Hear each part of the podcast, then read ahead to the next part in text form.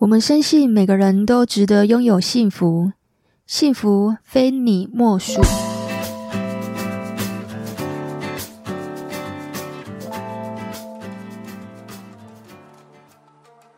大家好，欢迎你收听《非你莫属》的节目，我是杜菲，是一名婚前辅导的咨询师。如果你是新朋友，我们这个节目是在讲有关感情、婚姻、家庭的大小事。那如果你是老朋友，谢谢你们一路以来的支持。今天为什么要去讲到宗教不信要信邪教呢？那它跟我们有什么关系啊？你知道有多少家庭因为误信邪教、迷信过度，导致婚姻破裂、家庭失和吗？有多少夫妻关系不好，孩子也会受到影响？那你们只顾着吵架？有关心过孩子吗？他如果去外面交到坏朋友，那一辈子可能就毁了。等一下我们会讲几个案例，都是我整理的这些资料，甚至是纪录片里面会提到的。在韩国的纪录片《以神之名：信仰的背叛》登上 Netflix 的首度排行榜第一名。那这个纪录片呢，最主要是在讲韩国的四大邪教，其中呢占了三集。第一集到第三集篇幅最长，扎根在香港的社理教，这个内容最让人家觉得很震惊。里面讲的就是韩国郑明熙，他如何利用邪教做出性侵上千名的女信徒，不只是韩国的女生，还遍及香港跟台湾的受害者，而且他专挑一些涉世未深的大学生。更涉及一些未成年少女，甚至连小学生他都不放过。那这个纪录片里面啊，最主要是记录所有的受害者他们被性侵的这个过程。为了不让更多的受害者继续被受害，所以他们愿意亲身经历的说出这些骇人听闻的性侵过程。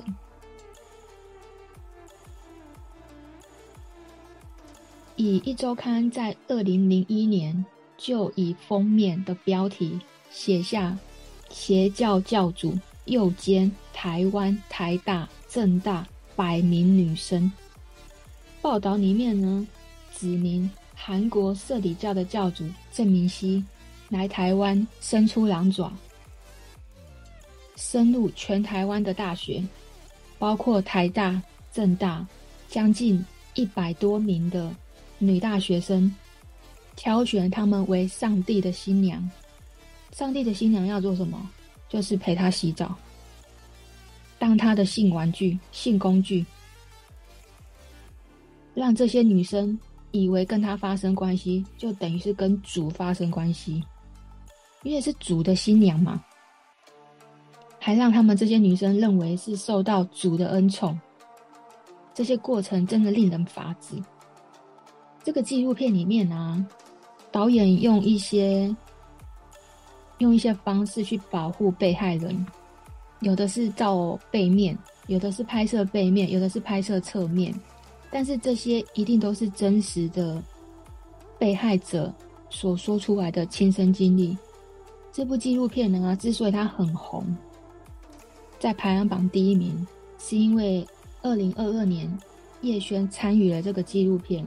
那叶轩在这个纪录片里面呢，他是完全公开他的长相，甚至他还拿出他的身份证证明他的年纪。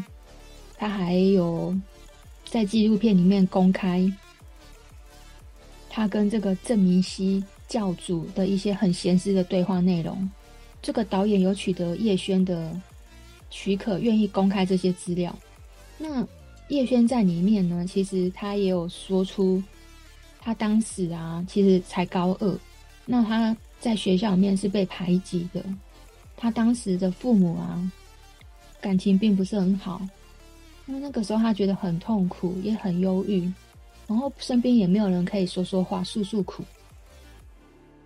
他不明白他为什么要活着，他也不知道到底爱是什么，所以当时他就学坏了。他学会抽烟，然后也坦诚当时他的男女关系很乱，那时候他才高二诶，因缘际会啊，被同学带去社里教。那他发现啊，里面的人都好和善哦，对他好好哦。那社里教里面的有一个姐姐，很常跟他互动，陪陪他聊天，陪他说说话。他就问这个姐姐说：“人生是什么？爱又是什么？”因为这些问题一直困扰着他，让他觉得好痛苦。那这个姐姐就告诉他圣经里面的内容，告诉他主是爱每个人的，所以我们要相信主。叶萱也透过这个信仰，慢慢的觉得原来她也是被爱的。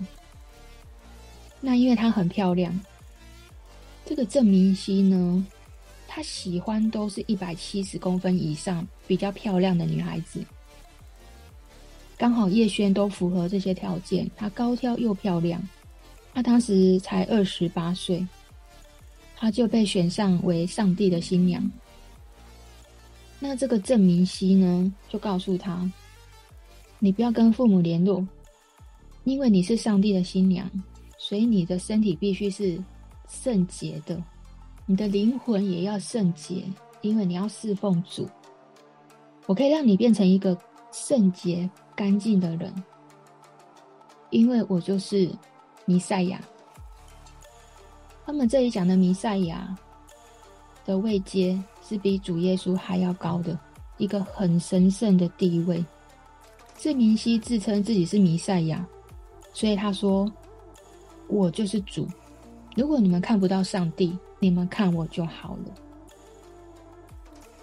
所以他让每一个女信徒都成为了他性侵的对象，还让这些女信徒觉得，因为你是族的新娘，你是万中选一的，他让这些人反而觉得自己是很荣耀的。你被选中，你要感激。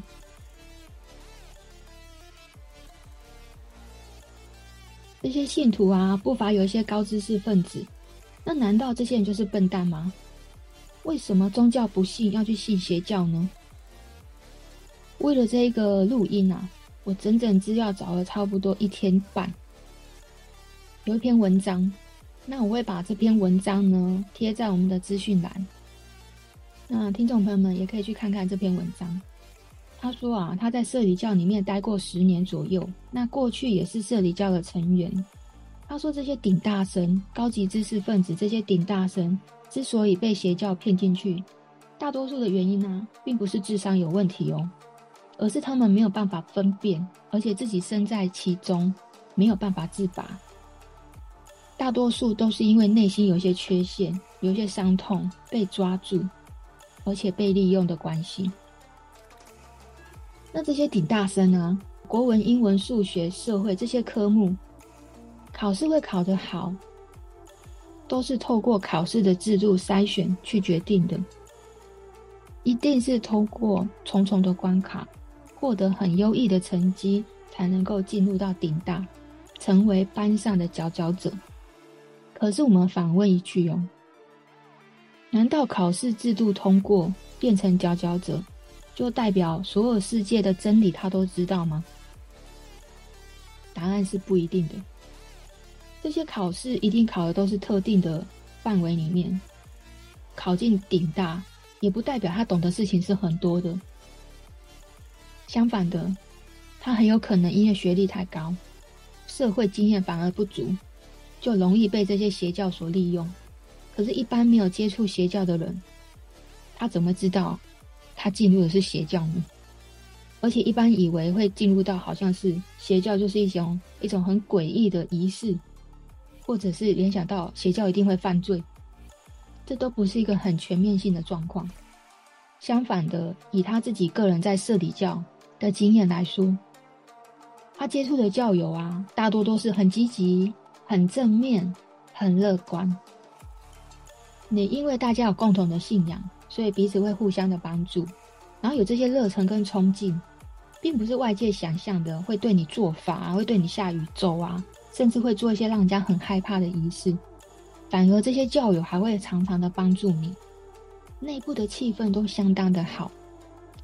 这个呢，在纪录片里面都有说，郑明熙呢，将魔爪深入到韩国各大顶大的一些知名的大学，利用的就是学生团体，故意办一些活动，比如说舞会啊、踢足球啊、一些运动会啊，比如露营啊，制造的氛围都是非常的欢乐、非常的正向，慢慢的去给你洗脑，加入他们社里教。那有兴趣的听众朋友们，你们也可以去看这个纪录片。其实信仰它本身并没有错，错的是利用信仰去做犯罪的人。那有的人啊，自己都不好过了，还要捐钱捐地卖房子，以为这个奉献就可以得到救赎。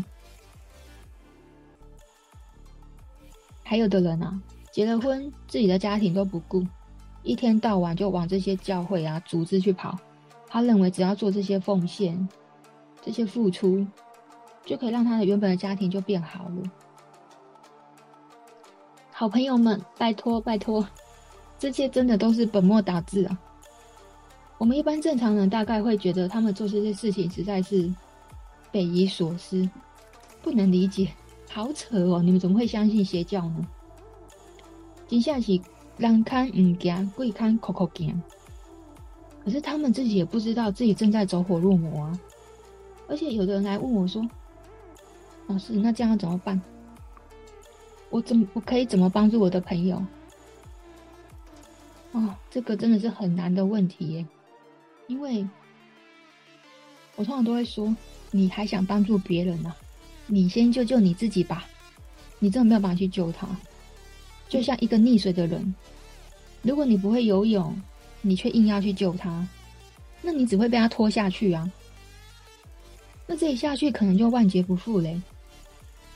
这不是在吓你哦，因为你要对抗的是一个组织，是一个团体，你一个人要怎么对抗他这么多人？所以，好朋友们，你第一时间一定要先选择逃离，等到你有了资源，有了帮手。再想想办法，或者你可以报警啊，或者去找一些资源在你之上的人，请求他们协助，或许都比你自己要跳下去要来得好哦！不要傻傻的跳下去，那个很可怕哎，因为这个很有可能就被拉下去了。好，我们来讲什么样的人会被利用？宗教诈骗手法有哪些呢？他们掌握哪些心理要素来控制你呢？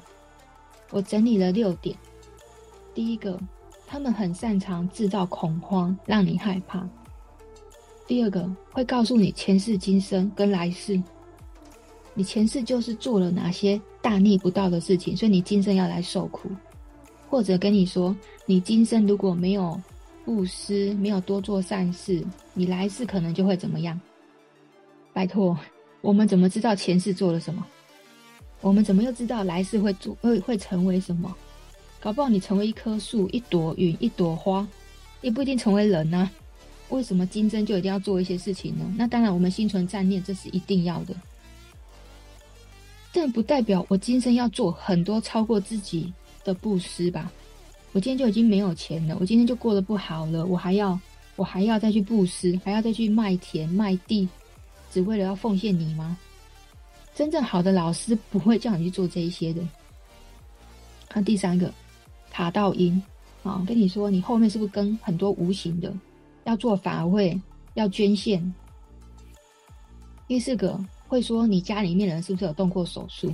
家里面是不是有人出过车祸？甚至还说你最近是不是睡不好啊？胃是不是常常痛啊？甚至还说你手脚冰冷啊？这些不都是废话吗？现在人谁不睡不好啊？现在的人压力都大啊，睡不好很正常啊，胃会痛也很正常啊。只要遇到女生说你手脚冰冷，也很正常啊，因为十女九寒嘛，十个女生有九个手脚冰冷，因为我们荷尔蒙跟我们的生理机制就很容易让我们手脚冰冷了。那第六个，可以斩桃花，还跟你讲可以外遇追回来，你花了一堆钱都不一定追得回来。我这边来讲几个案例哦。我的高中同学那时候念大学的时候，他有一个室友，那因为感情因素就自杀。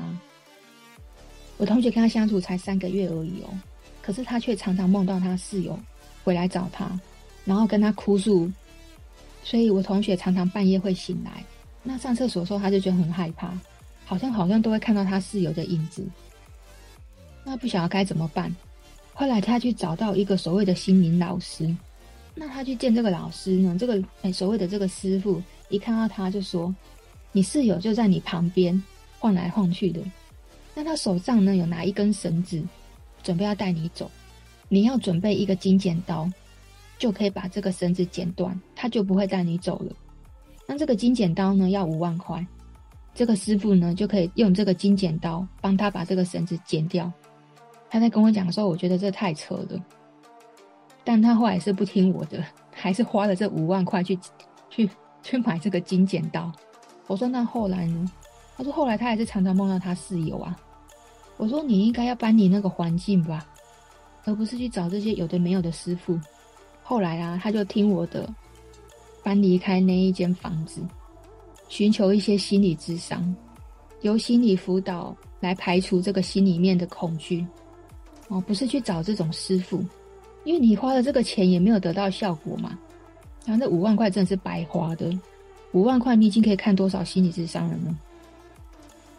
还有一个案例，我亲身经历，我曾经在这个年轻的时候啊，有一度工作很迷茫，我不晓得我要做什么，然后那时候感情也不太顺利。我的朋友啊，就带我去一个很像道馆的地方，那他自称他是算命师，他会通灵。他看到我啊，他说：“你前世啊是一个将军，你领导力很强，你帮助的人很多，所以你今生也是要做这些事情。但是你前世的杀戮太重了，所以你的背后跟了很多无形的冤魂，而且你活不过三十九岁。那你要做法会去超度这些冤魂。”我说：“做这些法会要花多少钱？”他跟我说八万，那时候我才几岁啊，八万我哪付得出来？我根本就不甩他，我不信啊！我真的觉得，我我不认为，其实我我是一个蛮蛮不能讲我铁齿，但其实我的价值观是非常忠心的。应该说，我当我年轻的时候，我的个性非常的嫉恶如仇，我的是非对错非常的明显，可是也因为。我的是非对错非常的明显，我不太相信这些旁门左道。我觉得，就算我前世杀了很多人，也一定是不得已的行为，我才必须要做这些事情。但如果我可以因为杀了这些人而救了更多人，那我一定毫不考虑的，我必须要杀了这些人。好，那如果当初我是将军的话，那更是要这样做啊，不是吗？所以我当时我也不甩他。三十九岁过后呢，我今年已经四十三了，我什么事也没有，所以我听你在把不哦，听众朋友们不要去相信这些事情，这些人就是在制造一些恐慌的心理，只是骗的，只是要骗你的钱呐、台湾什么没有？我的比便利商店还要多的就是宫庙了吧？那我们现在其实时代就不太稳定，那大家又经历了两年的这个疫情。大家如果在一个很不安的状况，就很容易被有心人士利用。比方说，会去找算命的，会去找这些的时候，我们通常是什么样的人？我们通常会是什么样的状态？会想要寻求这种宗教的帮忙呢？通常都是感情不顺利、婚姻触礁、老公外遇、小孩不乖、工作不顺，或者是一些身体有一些。疾病，你才会寻求这些的帮助吗？那这些人就是看准我们有这些心态。你今天人好好的，你怎么可能会去找他？一定都是一些人过得不好，才有可能去找他帮忙吗？所以他们就利用我们这些心理因素，就进行骗财骗色。像有一些庙宇比较大的庙，它可能会有一些法师，可能专门在替大众做服务。就提供一些斩桃花啊、祭盖啊、开运啊这些仪式。那我刚有讲哦，是大庙哦。如果今天听众朋友们你要找，你也找大庙，不要去找那种太私人的那些小庙，什么宫庙哦，真的很危险。更不要去相信他们做一些仪式。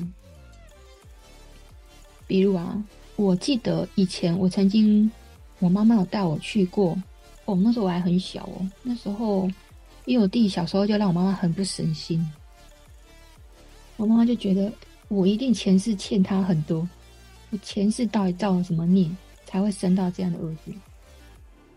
我现在回想起来，我真的觉得我弟还好，只是当时确实让我妈妈很不省心，因为小孩子总会叛逆嘛，总会顶嘴嘛，总会闯祸啊。那、啊、当时我妈真的是没有办法，她真的也是听信朋友去丢庙，就那个庙公一看到他，就指着他的鼻子说：“就是你跟男人乱发生关系，才会造成你儿子今天这样。”我妈当时跳脚，因为根本胡说八道。我妈十七岁就嫁给我爸了耶，直很安分守己。她是一个非常居家又很传统的女生，她的道德观念非常的强。怎么可能会有那种勾搭别人的事情呢？你怎么会因为我妈长得漂亮，你就说她在外面勾搭男人，然后造成我弟，我弟不乖，根本是胡说八道。自此之后，我妈再也不相信丢庙了，所以她后来就决定再也不管我弟死活，她要怎么样就怎样。他也不想去寻求宗教的帮忙，因为他觉得这一切都是命啊。所以不要相信这些宫庙，真的是胡说八道。好，这些宫庙呢，可能会让你做出哪些傻事呢？你有很有可能会破财，他会跟你收取一些很高额的费用。我。记得我那时候曾经有个同事，他就先生外遇，为了去斩桃花，他前前后后被收了三次费用，第一次六万，第二次十万，第三次十五万，但后来还是离婚了，也没有斩到桃花。先生后来还是跟小三住在一起啊，啊，再来就是很容易被骗色，因为有些私人的宫庙哦，他们自称自己是什么法师啊，什么大师。靠着三寸不烂之舌，不但骗钱，还跟你讲说要双修。你只有透过双修，你才可以挽回另外一半的心。因为这种案例实在是在社会版的新闻常常出现，大家真的要小心。这种通常都不会有效果，还往往都是以离婚收场，不仅人财两失。自己的名声都会被破坏得体无完肤，大家真的不要被骗了哦，要多多注意哦，因为真的好的老师不会叫你双休啊。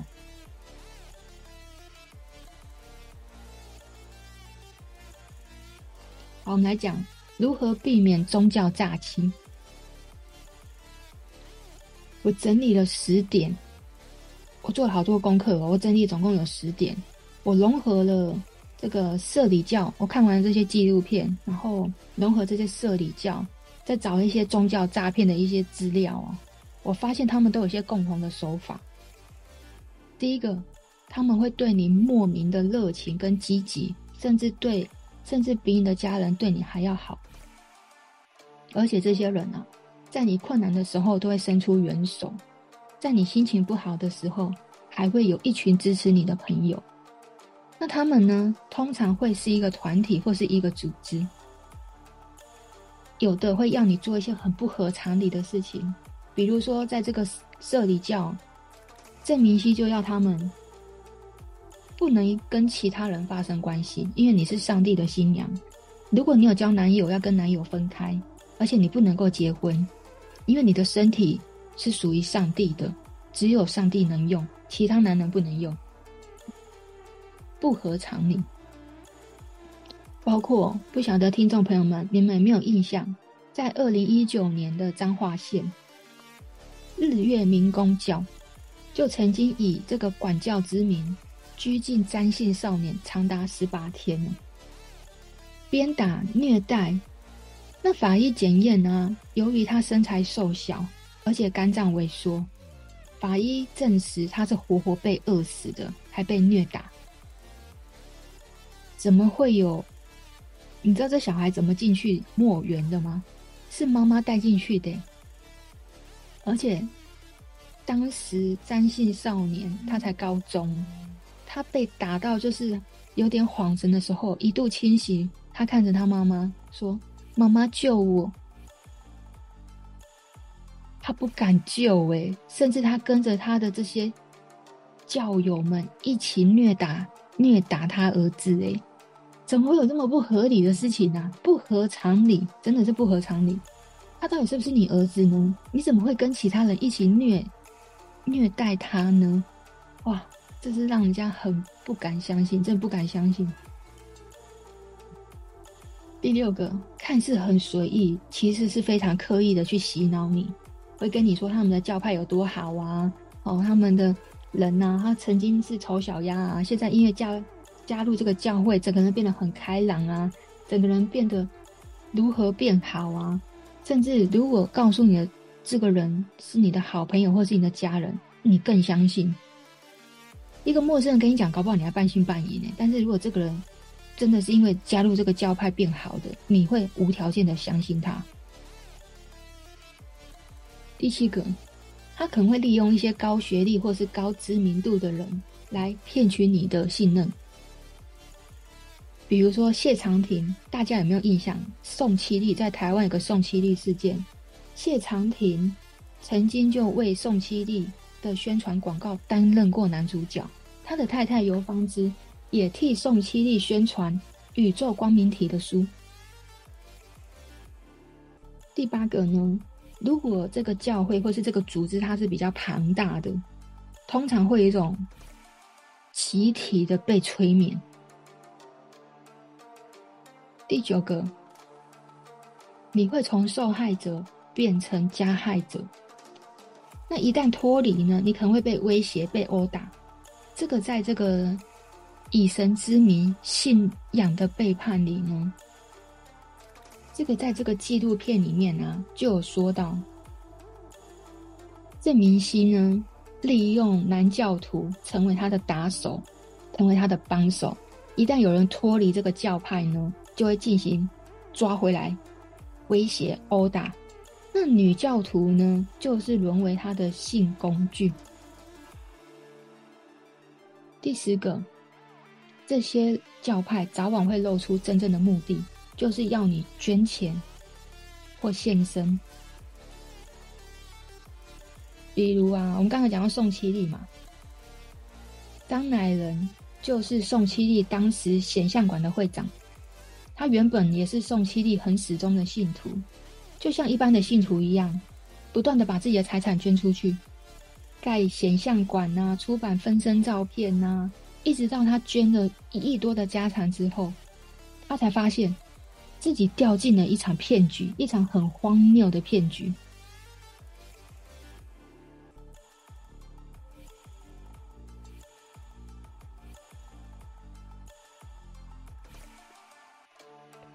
看了这些纪录片之后，其实我还是对郑明熙帮人家可以乔骨、帮人家治病，我真的很觉得很匪夷所思。诶，我真的是不相信，因为我觉得一切都是巧合，因为。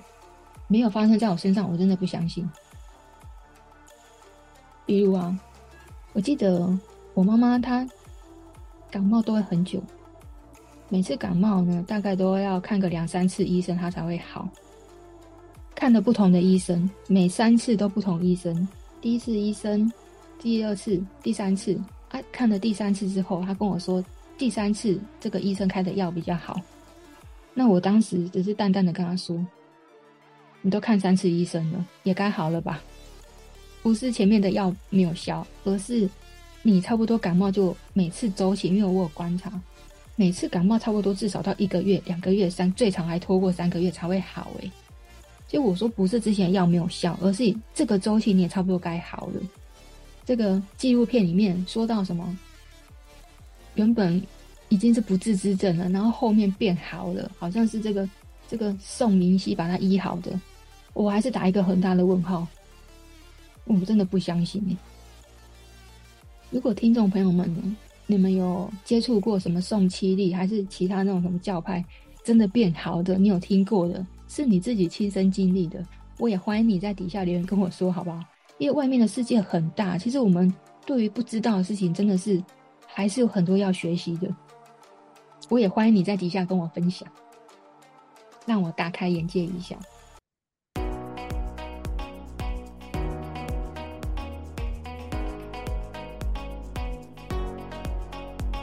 我们总结一下，宗教的诈骗手法有哪六个？